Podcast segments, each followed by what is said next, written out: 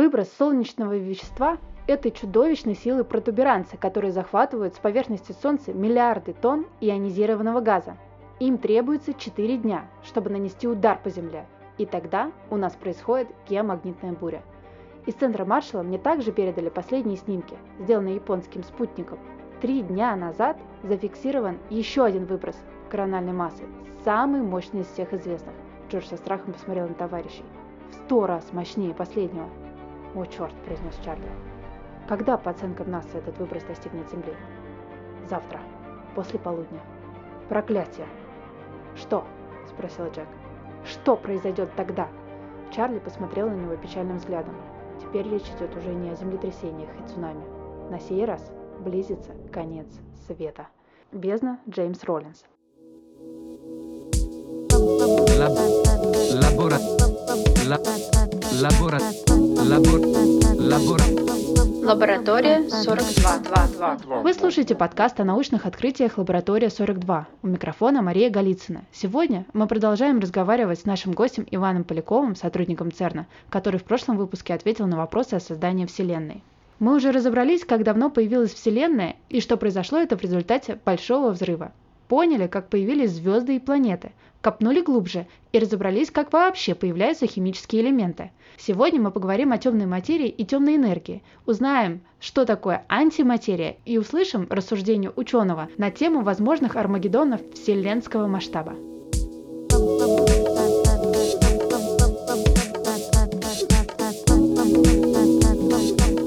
Лаборатория 40. Привет, здорово, что ты вернулся. Давай продолжим общаться про Вселенную. На вторую часть у меня были заготовлены вопросы, которые будут нам рассказывать про то, что нас ждет впереди, потому что мы поговорили о том, как создавалась Вселенная, и хочется теперь разобраться, как она закончится. Давай задам такой вопрос. А, расскажи, пожалуйста, вот из чего, в принципе, состоит Вселенная? Ну, ведь не только звезды, э, планеты и так далее, есть еще что-то. Вот если смотреть там Вселенную вокруг нас, мы видим, что там есть какое-то вещество, там все молекулы, атомы, атомы стоят там, протоны и нейтроны в ядрах, у них электрончики. И, в общем, мы так думаем, что и понимаем, что смотрим на дальние звезды, ну или там Солнце. Вот мы понимаем, что там куча протонов, нейтронов, там водород и гелия, оно там, водород превращается в гелий, испускает свет. И это основная часть же Солнца. Звезды остальные, видимо, видимо, также. Ну, есть разные типы звезд, в каких-то там больше того вещества, каких-то там больше тяжелых элементов, какие-то там больше все более плотно упакованы, там нейтронные звезды. Но более-менее мы понимаем, что это вот известное нам вещество, те же самые частицы, только вот в чуть другом состоянии. Интересный э, факт, что в какой-то момент астрономы, глядя на разные вещи Вселенной, начали замечать, что что-то не совсем сходится. Например, в каких-то галактиках смотрели, как разные там звезды вращаются вокруг центра галактики и смотрят расстояние от этого центра и скорость. Также они могут смотреть, сколько вот всего звезд, всего, всего разнообразного они видят в центре, и потому как оно светит, сколько там света нам доходит, сколько они яркие, они могут оценить, сколько вот это дает массы. Ну, то, что, то же самое вещество вроде должно светиться по понятным нам законам. Выяснилось, что звезды, которые движутся где-то там по краешку, по периферии, движутся быстрее, чем как бы казалось бы они должны, если считать, что в центре этой галактики такая-то масса. То есть из тех что звезд, которые видны, кажется, массы недостаточно для того, чтобы удержать на орбите такие быстрые летящие звезды. И появлялись предложения, что может быть там как раз что-то есть, что мы просто не видим. Самые как бы, обычные нормальные объекты, они звезды, они должны вот светиться всеми разными способами, как-то вот не получается писать. И искали, ну, наверное, есть что-то, что назовем, есть какая-то материя, но она не светит. Назвали темная материя. Потом это вот оказался такой первый пазл, где темная материя появилась. Потом а, из других астрономических наблюдений, стратегических, возникало, что есть какие-то явления, которые просто так не могут описаться, и вот если предположить, что темная материя и там есть, удается как-то как сложить пазл. Да, то есть получается, что Вселенная состоит из атомов, э, которые там составляют собой звезды, планеты и иже с ними. А, и это то, что мы видим, и есть э, темная материя, это то, что мы не видим. И это все. Вот. Ну давай дальше. Темная материя, там по разным прикидкам, как раз там из более глобальных астро- астрономических наблюдений и каких-то расчетов, кажется, что хоть мы ее не видим, а по массе, оно вот в среднем Вселенной, не конкретно у нас рядом с Землей, в среднем Вселенной оно составляет намного больше, чем обычная материя.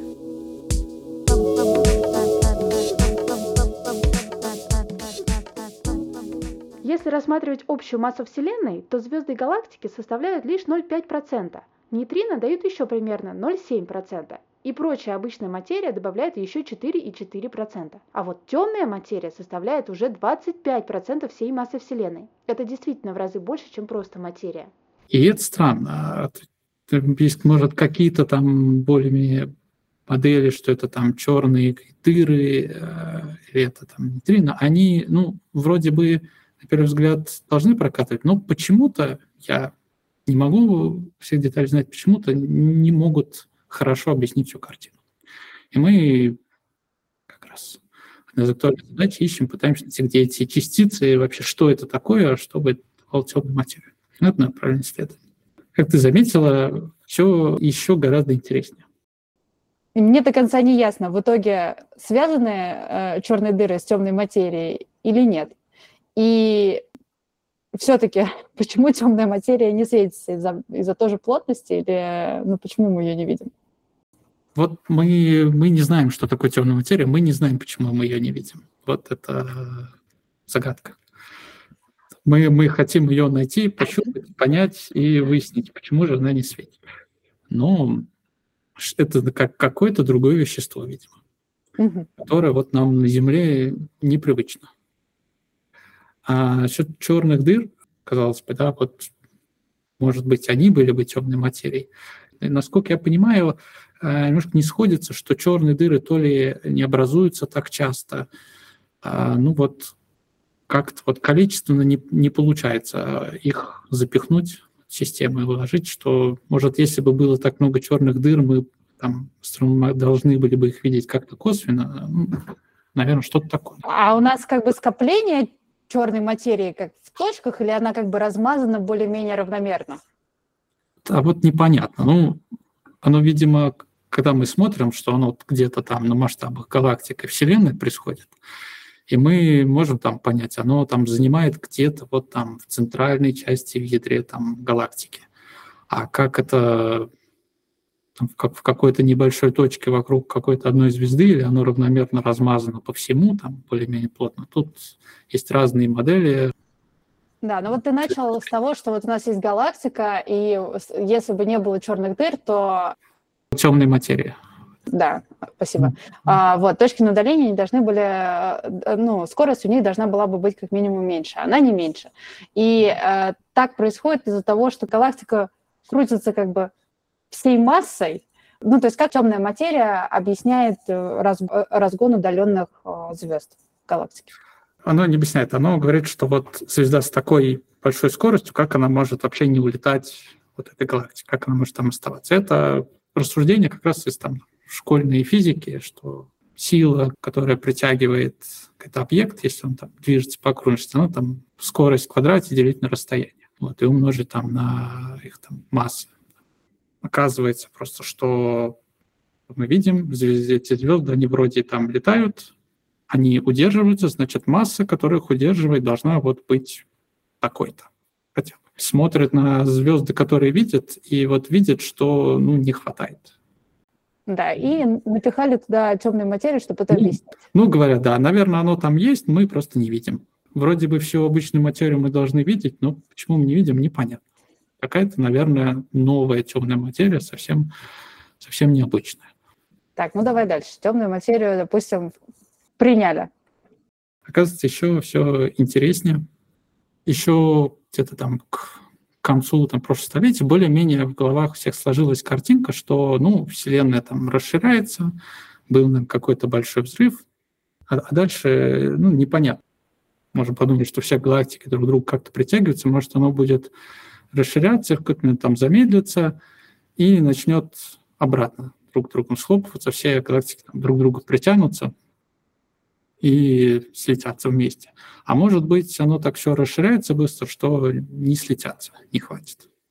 А почему вот нету в этих вариациях э, какой-то ну, осциллирующей э, истории? Почему обязательно либо схлопнется, либо расширится? Не, ну схлопнется, дальше там никто не прям можно представить, что он схлопнется, и потом будет куча, опять новый большой взрыв и так далее. Но это уже э, следующего порядка фантазии. Интересный эксперимент. Решили так, более точно померить как быстро разбегаются разные э, галактики от нас в зависимости от там, расстояния. Придуман там метод, смотреть на специальные звезды, там сверхновые, которые, по которым, как ярко они вспыхивают, можно там понять, какое расстояние до них. Такой вот хитрый метод астрофизики придумали. И начали мерить, как быстро разбегается от нас что-то далекое. Наберя кучу объектов, сможем заметить, что там допустим, со временем вот эта вот скорость разбегания объектов, она как-то уменьшает. Вселенная расширяется, но там начинает там замедляться. И вот это удастся как-то вычленить. Оказалось, все ну, еще интереснее, оказалось, что она, вот это расширение, оно не просто не замедляется, а оказывается, Вселенная продолжает расширяться и расширяется еще ускоряясь. То есть все расширяется все быстрее и быстрее.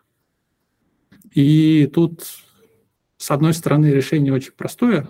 Оказывается, если там есть поднять старые уравнения общей теории относительности, которая от Эйнштейна, а оказалось, что в уравнениях есть а, там записана энергия, замешана в пространстве, искривление пространства, которое, не углубляясь как, но оно описывает, вот как пространство, как пространство живет, развивается, что, что с ним происходит, как там действует гравитация, вот это расширение, и какая-то там можно засунуть константу в уравнение, сказать, что вот это связь энергии, искривления, ну и просто туда запихнуть константу. С чего она там должна быть, ну, непонятно, ну, просто можно, и по математике э, все равно все будет сходиться. Эйнштейну самому эта константа, как он запихнул, не очень нравилась, и в какой-то момент э, решили, что, ну, лучше ее убрать, ну, потому что как-то как некрасиво. Костыли. Да, такой костыль. Без этой константы оказалось бы, что Вселенная, это все, все вещество может вот расширяться и расширяться, как разлетаться. Но в самом начале века, когда еще не видели, что оно действительно так и есть, казалось это как некрасиво, и, и давайте введем константу, окажется, что Вселенная может не расширяться, а вот быть какой-то статичной. Вот. Ну, узнали, что она расширяется, решили константу выкинуть. Ну, зачем она? Мы же видим, что без нее по теории все должно расширяться, и оно действительно расширяется выкинули. А когда оказалось, заметили, что она расширяется все быстрее и быстрее, вы про констант вспомнили и заметили, что если ее взять там не положительный, а отрицательный, то как раз вот по уравнениям оно и окажется, что все должно расширяться, и причем все быстрее и быстрее. То есть ее вернули обратно со знаком минус? Да, ее вернули, однако, со знаком минус. Это такое простое решение. То есть, казалось бы, вот все а, решено. Но не, не имею возможности как-то как это понять, что, что это вообще за константа, откуда она там, с которой энергия, там масса, мы, ну, как, как-то для себя решили, что мы более-менее понимаем, что такое энергия масса, что такое искривление пространства времени, ну, так, с большими условностями, ну, тоже хоть как более-менее понимаем. А что вот это за константа, ну, совсем не ясно. И назвали темной энергией. То, что, условно говоря, расталкивает пространство само по себе. Вопросов слишком много. Но я так понимаю, что никто не знает на них ответ. Но смотри, мы, значит, затронули темную энергию, темную материю. Осталось еще одно яркое словосочетание – антиматерия. Ну, расскажи, что такое антиматерия?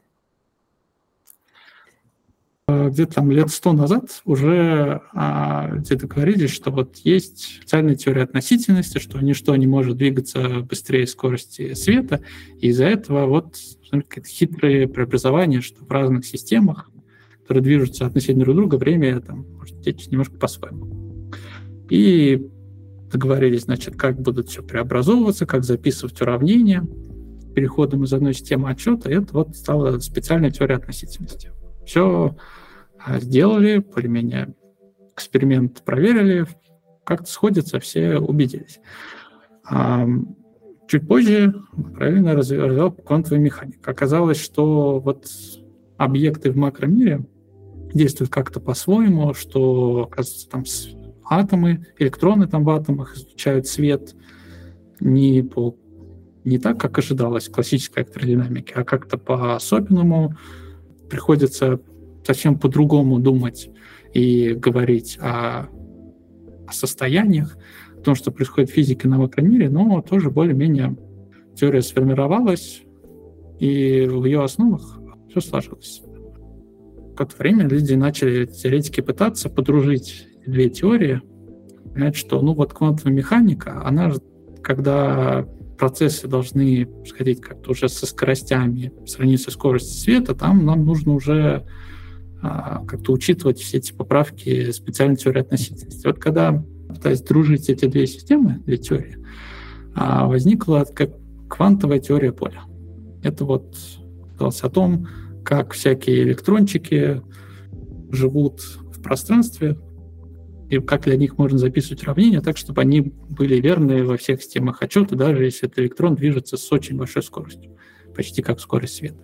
И оказывается, что нужно представлять себе какой-то процесс, что вот электрончик встретился там с фотоном в этой точке, потом полетел сюда, там встретился с фотоном в другой точке и дальше полетел куда-то. Вот, кажется, если вспомнить специальную теорию относительности, кажется, можно иногда пересесть какую-то систему отчета, вижу, что вот в ней будет выглядеть как по-другому, что электрончик не то, что сначала там в точку А прилетел, потом в точку Б, а вот это вот событие в точке Б, оно в другой системе отчета будет казаться раньше. И тогда в ней будет выглядеть, что вот что-то произошло с точки Б, и из точки Б потом полетел какая-то частица в точку А, и эта частица, она вот очень похожа на электрон, но такая же масса, но только заряд у нее будет противоположный. И вначале это вылезло как баг в уравнениях, чисто чтобы почему-то вот такие решения возникают. Оказалось, что это вот вполне себе фича, что действительно будут такие частицы, которые все, все как электрон, только с противоположным знаком. И назвали их позитрон. Слушай, а какой-нибудь а, простой наглядный пример с а, вот этим вот переходом в другую систему координат можно привести? Вот суть в том, что вот оказывается, по квантовой механике электрончик, он как бы не в какой-то конкретной точке он размазан, а мы так грубо представляем, что сначала все случилось что-то здесь, потом здесь, и вот это вот они расстояние, казалось бы, больше, чем он может там успеть со скоростью света преодолеть. Mm-hmm. И вот с, с одной стороны, в одной системе отсчета выглядит, как будто сначала он тут, а потом полетел туда, а с другой стороны будет казаться наоборот. Он справа полетел налево. Ну, если вот совсем там, наглядно, да, мы можем смотреть, там, сидеть и там, не знаю, видеть, как там кто-то на велосипеде едет слева направо. А если мы сядем в поезд, который движется еще быстрее, да, там в ту же сторону из поезда, мы можем, будем смотреть в окно и видим, что этот велосипедист движется там справа налево. Это хороший пример. Вот. Вот. Ну что... хорошо, ладно. Увидели мы, что электроны ездят в разные стороны. Почему это значит, что есть антиэлектрон? Но вот они ездят в разные, как бы в другую сторону. Оказывается, что антиэлектрон – это электрон, который как бы движется назад по времени. Ничего себе. Вот. Так оно То есть, впечатляюще. Погоди, ну, ну это уже как бы машина времени пошла. Причем в машине времени все время говорят, когда рассуждают э, теоретики на эту тему, когда говорят о том, что, ну, по идее, мы можем как-то отправить э, на, на, на микроуровне частицы в будущее, ну, наверное, так и есть, э, ну, на доли секунд, то назад мы никак ничего не можем отправить. Ну, Значит, антиматерия говорит, что может. Ну, давай я, я, я говорю, что это как бы обратно, что ты не, ты не можешь э, там, не, не, не дать никакое сообщение, оно просто, ну вот, если ты думаешь думать об электроне... То есть он на моих глазах будет молодеть, электрон?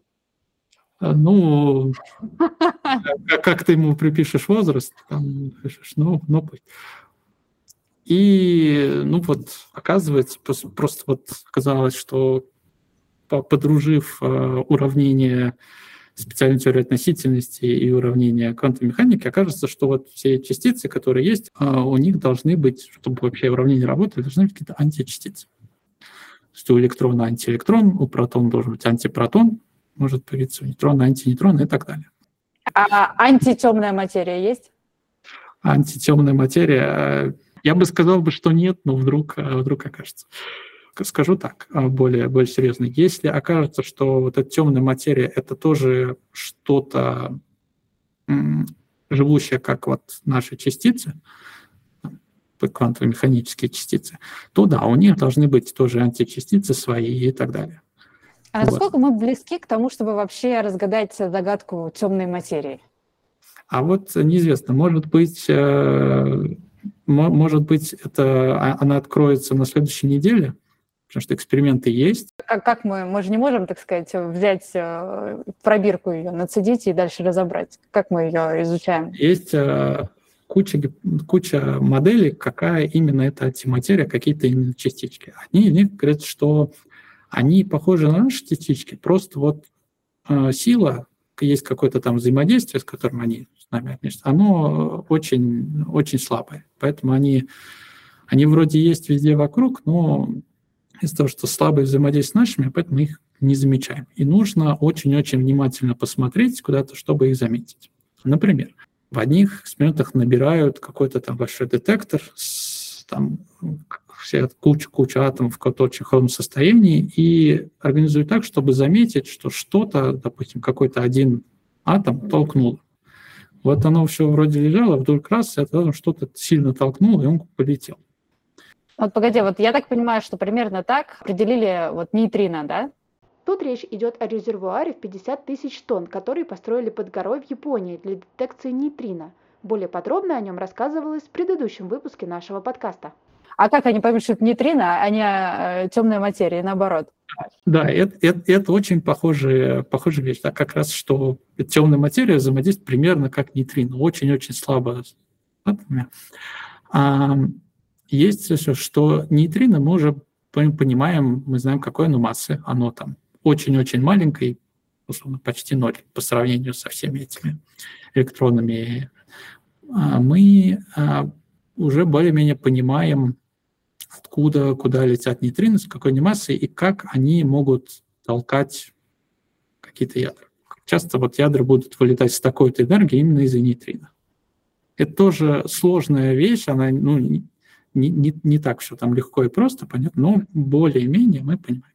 И если в какой-то момент, допустим, заметим, что очень-очень редко, да, намного реже, чем от нейтрино, но иногда вылетают атомы с намного больше энергии. Но мы заметим, что, он, наверное, это еще какой-то новый источник невидимо летает, это все толкает, и вот, может, это и есть темная материя. Есть один такой вариант. А другой вариант, кажется, что темная материя, она, может, и взаимодействовала бы сильно, но просто частички такие тяжелые, что их как бы тяжело получить. А есть вероятность, что тогда, а, допустим, подобно какие-то частицы возникнут на коллайдере.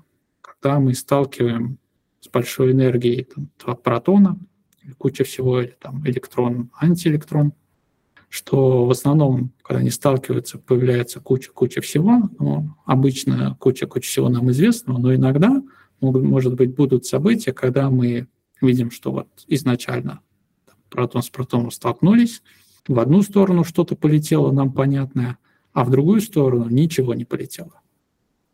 Мы не видим. Наши детекторы не, не регистрируют. Но мы верим, что выполняет закон сохранения импульса, закон сохранения энергии, и мы видим часть, что-то известное полетело в одну сторону, а в другую сторону, значит, что-то вылетело, но вылетело вот нерегистрируемое. И мы понимаем, ага, вот, наверное, как раз это и была темная, темная материя. Но такой эксперимент еще не проводили. Не, почему? Вот, вот это большая часть как раз того, что делается на Большом адронном коллайдере. Да, ну вот ищут, и пока, к сожалению, ничего... Все симметрично отлетает. Ну, все симметрично отлетает, это тоже не симметрично, ну, иногда там какие-то отклонения, все оно объясняемое Так, ладно, вернемся к антиматерии, мы с ней не закончили. Значит, мы определили, что у всего есть, а, у всей материи есть антиматерия, кроме темной материи, и все как бы должно схлопнуться, правильно? Не, ну смотри, если у электрона рядом антиэлектрон, то они схлопываются и ничего не остается, правильно? Есть такой вариант, что электрон может встретиться с антиэлектроном, и они оба исчезнут, а вместо них появилось там два фотона, свет. Энергия, она все равно остается, и вот она два фотона, например и разлетелись. Мы можем встретиться с антиземлей? Ну вот, если бы была где-то антиземля. А интересный факт, что мы вот смотрим, и, по крайней мере, в Солнечной системе мы не замечаем какого-то там анти, анти-Юпитера, там антипланеты. Потому что если бы вот там был, допустим, Юпитер целиком из, из антиматерии, мы бы замечали, что если у него какой-то там метеорит из обычной материи попадает, то была бы такая очень большая вспышка, большой бы взрыв. Тут оно как-то, ну, падают метеориты, да, там сильно бухаются, но как-то не так впечатляюще. Видим, что все, вот, видимо, все в Солнечной системе и Солнце, оно из обычных частиц, обычной материи. Не летали в каждую галактику, да, не проверяли, но такое нынешнее положение, что, скорее всего, все галактики, видимо, тоже из обычной материи. Потому что, по крайней мере, когда они там бывает, что галактика наезжает на другую галактику, они, конечно, там сталкиваются, светятся, но намного меньше, чем если бы это было там материя и антиматерия. Не, ну вот погоди, чтобы получить антиматерию, мы схлопываем элементы с большой силой. Но вот когда сталкиваются там, не знаю, звезды, там же появляется антиматерия. Ну, она, э, конечно, появляется, там сколько появляется, это такой как бы коллайдера на максималках. Ну, круто. Ну вот, она появляется и сразу исчезает. То есть ну, потому что материя гораздо больше, чем антиматерия. На самом деле антиматерия есть, потому что все время кто-нибудь с кем не сталкивается.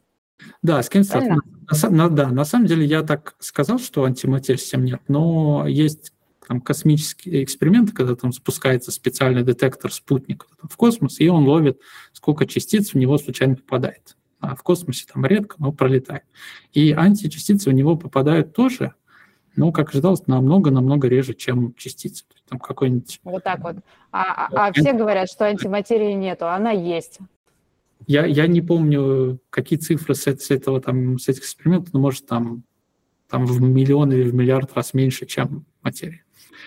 Вот. Важен и, сам факт. Да, вот и это при том вот свободные летающие частицы просто в космосе. Мы понимаем, что в Солнечной системе больше всего частиц, оно не просто летает где-то там в орбите, оно вот в Солнце, оно в планетах. У меня еще есть вопрос. Мы сейчас начали про коллайдеры. И самое известное значит, открытие, которое сделано на Большом адронном коллайдере, да, это бозон Хиггса. Но мы до сих пор ни разу о нем не сказали. Ну, как так получилось, что мы почти от создания до уничтожения поговорили, а про бозон Хиггса ни разу не вспомнили. В общем, можешь как-нибудь рассказать, что это такое, почему это очень важно, что его открыли? А, с там, 50-х годов, когда началась эта вот коллайдерная физика, когда начали сталкивать частицы, регистрировать, быстро начала развиваться теория, что вот есть помимо электромагнитного взаимодействия, есть там взаимодействие слабое, из-за которого там происходят радиоактивные там распады. Быстро теория пришла к такому выводу, что для встроенной картины оказалось необходимо ввести несколько больших дополнительных частиц, которые по теории должны быть. Это там W-бозон, Z-бозон, а еще, еще 4 кварк. Вот. Э, кварк а, оказалось, что сами протоны и нейтроны, они сами не элементарны, они сами состоят из небольших частичек. И если грубо представить, что... А кварк из чего состоит? Вот кварк, видимо, ни из чего состоит крайней мере, мы так сейчас думаем, что вот протон, нейтрон состоят из вида кварков, есть У-кварк и Д-кварк, обычно легкие, там, в протоне 2У1Д, в нейтроне 2D1У, и все нормально. А непонятно зачем оказалось таких вот кварков, очень похожих, не одна пара, а их целых три пары. Каждая там следующая пара, они тяжелее почему-то. Ну, это вот, ну, так есть. И есть еще какие-то взаимодействия, которые может превращать один кварк в другого типа, как раз внутри этой пары. И Это называют... тоже термоядная реакция? А, да, оно, оно как раз вот напрямую это то, это то, что делает термоядерную реакцию возможной, э, все ядерные термоядерные реакции, и оно вот превращает один тип кварков в другой, и так называемые P-бозоны, Z-бозоны. Бозоны называют такие штуки, которые как бы переносят взаимодействие. Есть вот электромагнитное взаимодействие, его переносят, как мы теперь понимаем, его переносят фотоны, колебания электромагнитного поля. Вот мы фотон тоже называем бозоном. А это такие аналоги, только вот в другом поле, там, поле WZ. Какое они взаимодействие переносят, эти бозоны? Слабое взаимодействие. И, значит, еще три новых типа кварка, которые никогда не видели, но по теории они, наверное, должны быть. И два этих бозона, W и Z, которые отвечают за слабое взаимодействие, но их тоже не щупали, не видели. И казалось, что чтобы уравнения, они как-то работали, не выдавали полную чушь, когда мы смотрим какие-то процессы, типа как, что случится, если столкнутся там два бозона, два этих бозона.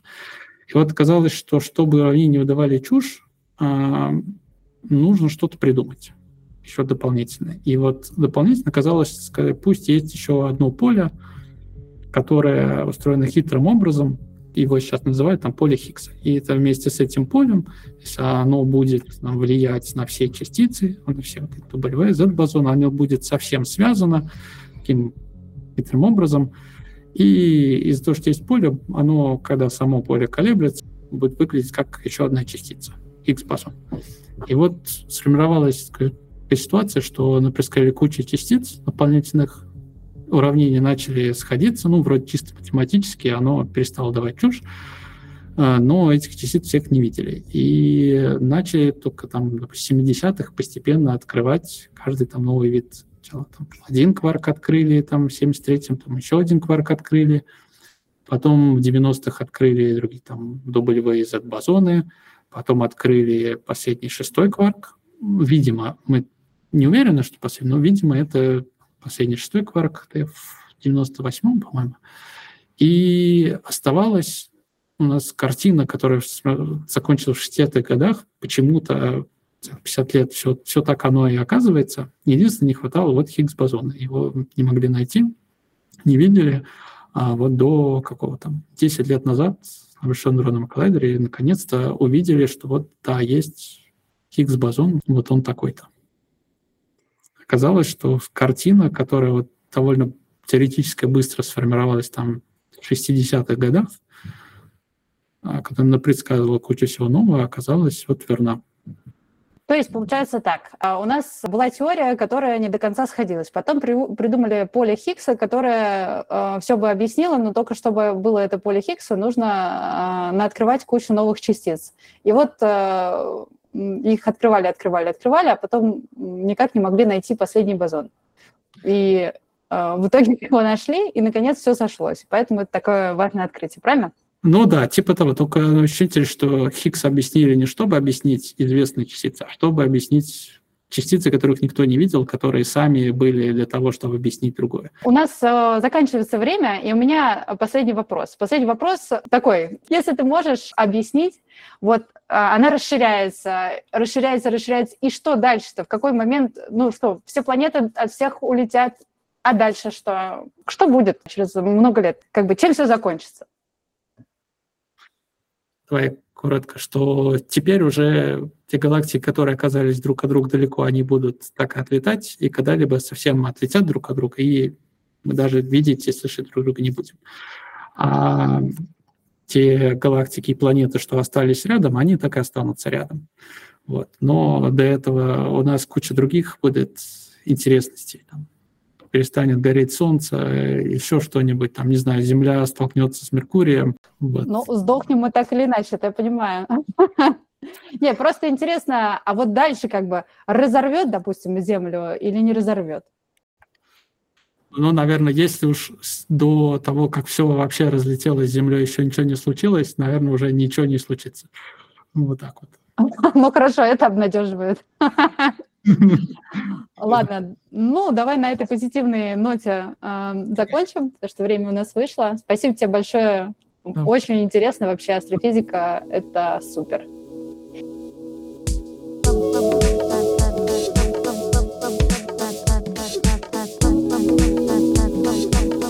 Лаборатория 42. После записи интервью Иван связался со мной. Видимо, мысль о том, как может умереть наша Вселенная, не давала ему покоя. И он решил поделиться еще одной версией на эту тему. Итак, вспомнил одну интересную вещь, которую можно было сказать э, на, на тему того, что может статься со всякими вселенными, э, вселенными галактиками, кроме более-менее скучного разлетания друг от друга. И такой забавный сюжет Армагеддона связан с полем Хиггса. Поле Хиггса, которое влияет на все остальные частицы, задает массу электронам, скорость ядерных реакций и так далее. А вот из того, что мы уже намерили о поле Хиггса и связанных с ним частиц элементарных, мы не можем быть уверены, что вот то состояние вакуума Хиггса, то состояние поля Хиггса, которое вот установилось у нас, оно самое а, надежное, самое стабильное. Есть такой вариант, что есть какое-то другое состояние Хиггса, которое более выгодно энергетично, и в принципе а, поле Хиггса может туда перейти. А если, если вот это равновесное состояние по Хиггса изменится, то для нас изменится вообще очень многое. Изменится масса электрона и, вся, и все химические реакции в атомах, молекулах. И изменится скорость ядерных реакций. То есть Солнце уже будет светить как-то по-другому, и вообще непонятно, будет ли оно. А, так вот, того, что мы экспериментально знаем о Хиггсе, а мы понимаем, что даже если бы второе состояние было, то перейти в него так сложно, что может и там нужно ждать там во многом там в тысячи раз больше, чем время жизни Вселенной, чтобы дождаться такого перехода. Но, с другой стороны, ничто не запрещает этому произойти хоть завтра.